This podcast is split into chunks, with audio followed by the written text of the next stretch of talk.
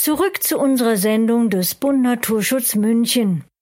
Unsere erste Antwort bekommen wir von einer Praktikerin. Der Hof von Waltraud Zeiler und ihrem Mann Konrad liegt in Oberbayern in der Nähe von Mühldorf. Bio heißt für sie nicht nur nach bestimmten Standards zu wirtschaften, sondern es ist für sie eine echte Leidenschaft. Sie betreiben vorwiegend Milchwirtschaft, seit 2005 bei Naturland, seit 2010 als Demeterhof. Die Herausforderungen und Entwicklungen in der Biolandwirtschaft durch klimatische Veränderungen bzw. der Dürreproblematik sowie gesetzliche Vorschriften zur Düngeverordnung sind auch hier spürbar. Des Weiteren der Wechsel von Naturland zur Demeter und Bio als soziales Gesamtkonzept. In Waltraud-Zeiler hatte Kollegin Eva Dutz eine Interviewpartnerin, die anschaulich und praxisnah viele Fragen beantwortet und erklärt hat. Hören Sie nun das Telefoninterview mit Waltraud Zeiler und Kollegin Eva Dutz. Frau Zeiler, der Bauernverband ist traditionell die stärkste Vertretung der Landwirte in Bayern. Wenn man allerdings die Äußerungen der Vertreter des Bauernverbands hört, bekommt man oft den Eindruck, dass Naturschutz, Umweltschutz und Landwirtschaft per se nicht zu vereinbaren sind. Sie betreiben einen Demeterhof und beweisen eigentlich tagtäglich, dass dem nicht so ist. Vielleicht beschreiben Sie unseren Hörern als erstes kurz, was für einen Hof Sie betreiben. Ja, also hallo zusammen nochmal. Also wir haben einen Demeterhof in der Gemeinde Unterreit, das ist äh, nördlicher Landkreis Mühldorf. Also wir sind in einer kleinen Ortschaft mit ungefähr zehn Anwesen. Also früher waren wir acht Bauernhöfe, jetzt nur noch drei. Genau, ich bin verheiratet, wir haben fünf Kinder, zwei Buben und drei Mädels und eben ein Milchviehbetrieb mit 26 Milchkühe mit eigener Nachtzucht und einem Deckstier. Und von den Flächen her, wir haben so 29 Hektar ungefähr und ein Drittel davon ist Ackerfläche mit verschiedenen Getreiden, Kleegras und eben vielschichtiger Fruchtfolge. Die Demeter-Prinzipien stützen sich ja auf die Philosophie von Rudolf Steiner. Das ist jetzt sicherlich ein zu großes Feld, um da im Einzelnen drauf einzugehen oder diese gesamte Philosophie zu erklären. Aber es gibt schon Stichwörter wie zum Beispiel biodynamischen Kreislauf oder dass jeder Hof an sich eine organische Einheit darstellt. Warum haben Sie sich denn entschieden, nach den Demeter-Prinzipien zu wirtschaften? Also bei uns ist das so hergegangen, wir haben erstmal 2005 umgestellt auf Naturland und dann 2010 auf Demeter. Und da war eigentlich das große Ding mit der Blauzungenimpfung. Das war 2008, 2009 ungefähr. Und das ist verpflichtend worden. Und da haben wir eigentlich bei Demeter, haben wir da neutral informiert worden, weil wir eigentlich äh, der, der Zwangsimpfung nicht zugestimmt haben. Ich habe lange Homöopathie gemacht davor schon und haben eine gesunde Herde gehabt. Und in das Konzept hat einfach die Zwangsimpfung nicht passt. Also das war ziemlich eine harte Zeit, aber das war die Zeit, wo wir dann uns entschieden haben, einfach zu Demeter zu gehen, weil einfach von den Standards her.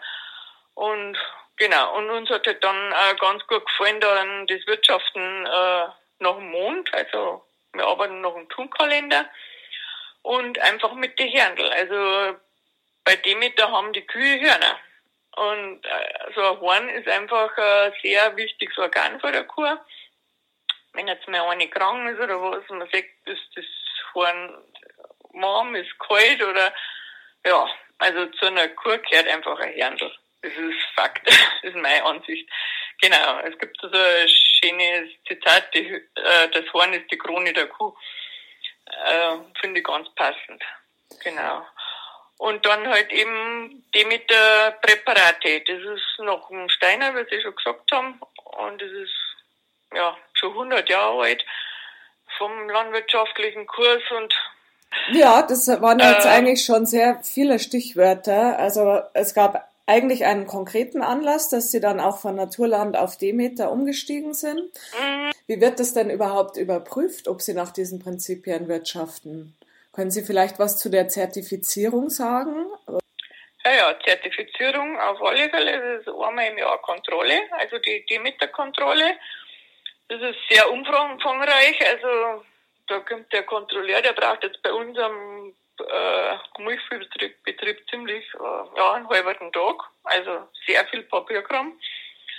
Und da wird eigentlich alles angeschaut. Da werden die Flächen angeschaut, da wird der Stall angeschaut, da werden die Tiere angeschaut, da wird das Futter angeschaut, da werden Proben genommen, die wurden äh, Rückstellproben, die untersucht werden dann. Also ich weiß jetzt nichts, das wo nicht angeschaut wird. Also einmal jährlich. Es ist einmal jährlich, genau. Oder kann auch zweimal jährlich sein. Mhm. Also es kann, es kann jederzeit eine Kontrolle kommen. Mhm. Also die, wo man nicht weiß. Also mhm. genau. Mein Gott, sowas wie Mond, nach dem Mond äh, wirtschaften, das ist jetzt, das kann kein, keiner kontrollieren oder so. Das ist jetzt äh, aber man wächst da einfach ein und man macht es, weil es einfach schön ist und wenn man dahinter steht und ja. weil es einfach einen Sinn macht. Ja. Genau, genauso wie mit den Präparaten. Wir haben den Hornmist, Hornkiesel, das ist, ein, das ist eine Grundlage. Mhm. Von da, wo man ausgeht. Und die, da wird schon gefragt bei der Kontrolle, dass das ausgebracht worden ist. Mhm. Hornmist, Hornkiesel und auch die anderen Präparate, das ist Brennnessel, Löwenzahn, Eichenrinde, Kamille, Schafgabe und Baldrian. Das ist so eine komplexe Einheit, die ist wo zusammengehört an Präparaten, genau. Mhm. Mit denen arbeiten wir eigentlich. Und es ist auch schön mit dem zum Arbeiten. Das ist nicht, dass man sagt, ah, man muss das machen, weil die Kontrolle, sondern gehört einfach dazu. Merken Sie denn, dass Bio jetzt auch was so die Landwirtschaften um Sie herum betrifft, dass das eine höhere Akzeptanz hat oder dass ähm, verändern sich die, die Landwirtschaften auch? Also stellen die um oder? Ja, also gerade jetzt mit der Krise auf alle Fälle, dass viel auf Bio gehen, glaube ich, habe ich schon das Gefühl, auch für die Verbraucher, die einfach äh, bewusst einkaufen und sie einfach auch überlegen, was kaufen und ja, äh, finde es einfach schön, wenn, wenn sich der Verbraucher das auch überlegt und einfach auch auf regionale Bioprodukte greift. Also er kriegt ja auch dafür ein hochwertiges Produkt. Also wir liefern jetzt zum Beispiel äh, zur Molkerei Berchtesgadener Land und die seit, äh, seit 1973 und die vermarkten seit Anfang an Demetermilch. Mhm. Genau, und äh, es sind 100 Landwirte, die wo eben zur Molkerei Berchtesgadener Land liefern und ja, mhm. und das Einzugsgebiet ist ungefähr Zugspitz-Watzmann und die suchen immer nur Betriebe, die wohnen Demeter Milch ist einfach gesucht in der Molkerei. Mhm. Was sind genau. denn, vielleicht gehen wir mal auf die landwirtschaftlichen Aspekte noch mehr ein. Was sind denn die konkreten Herausforderungen, vor denen Sie stehen? Also was jetzt so zum Beispiel Umwelteinflüsse oder sich verändernde klimatische Bedingungen betrifft, politische Rahmenbedingungen. Gibt es denn was, was Sie hervorheben möchten, was für Sie aktuell die größten Herausforderungen sind? Also große Herausforderung ist auf alle Fälle die Arbeitsbelastung. Also es ist wirklich viel Arbeit. Also mein Mo geht auch noch drei Tage in der Woche auswärts in der Arbeit. Also weil es einfach äh, nur von dem Betrieb wird es ja ziemlich knapp vom Einkommen her. Genau, und dann halt dann die anderen Sachen wie im Wald jetzt. Wir haben noch ein bisschen Wald dabei, so vier Hektar. Da ist ein Borkenkäfer, ist momentan total angesagt. Also das heißt Sommerholzarbeit ohne Ende. Also und Holzpreise sind total im Keller. Also so ist Brennholz, kann man nichts mehr verkaufen. Und ja, Futterknappheit äh, mit dem Klimawandel jetzt, das ist halt eine große Herausforderung. Vielleicht, wenn ich da nachfrage, ähm, die Arbeitsbelastung wird ja wahrscheinlich ähm, mehr, wenn eben die Herausforderungen größer werden. Die Dürre, höre ich daraus, ist ein großes Problem. Ja, auf alle Fälle. das ist oft, wenn es äh, Wochen, Monate lang nicht regnet, dann ist einfach ein kompletter Schnittausfall. Und das wirkt sich natürlich äh, ziemlich lang aus, auch über den Winter dann, wenn dann das Futter ausgeht. Es kann schlecht vor dazu gekauft werden, weil die Kollegen geht's genauso. Mhm. Aber das ist schon ein massives Problem. Wie ist das? Jetzt hat's ja, also es war, der April war ja, glaube ich, viel zu trocken. Jetzt hat's mhm. eine Woche geregnet. Bringt das was? Für den Wald, glaube ich, reicht's ja bei weitem nicht der Regen, der jetzt gefallen ist. Ja, beim Wald, da darf es ja Wochen regnen, dass das einmal da gibt. Und somit haben wir um jeden Tropfen froh. Also, mhm. wenn es da lang nicht regnet und endlich regnet, dann man halt, ja, oh Gott, und so schön ist das, wenn es regnet. Weil das einfach so wichtig ist für, für den Boden. Und es ist dann gleich, es kriegt alles eine Farbe und es fängt das Wachsen wieder an. Und ohne Wasser ist es einfach, ja, wie gesagt, ein Riesenproblem. Weil da einfach so viel ausfällt. Mhm. Wie reagieren Sie denn darauf? Also, ja, teilweise dann, dass wir Tiere weg da müssen. War schon mal ein bisschen so, aber die Preise sind dann auch wieder im Keller, wenn so eine Situation ist, so extreme. Und wir haben halt jetzt auch Glück gehabt, also was heißt Glück, also ein Nachbar hat mit der Landwirtschaft aufgehört, das ist jetzt aus gesundheitlichen Gründen. Und dann haben wir Pachtflächen gekriegt. Also es war, ist jetzt mehr Fläche, aber gleiche äh, Viehzahl.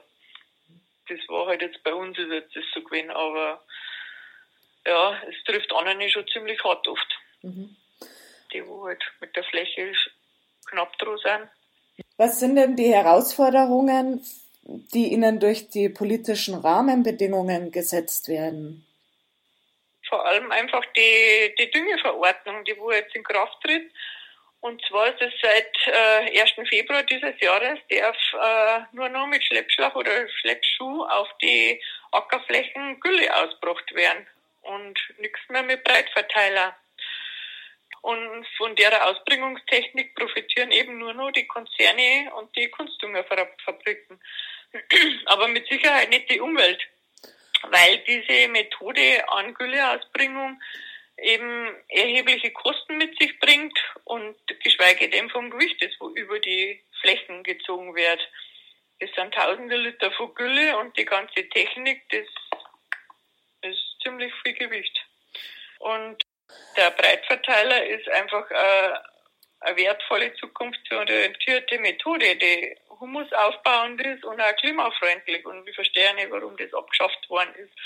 Und gerade als wir Biobetriebe, wir haben sowieso mit unserer eigenen Gülle äh, sehr wenig auf die Fläche. Wir müssten ja schauen, dass das reicht und wenn wir die effektiv einsetzen.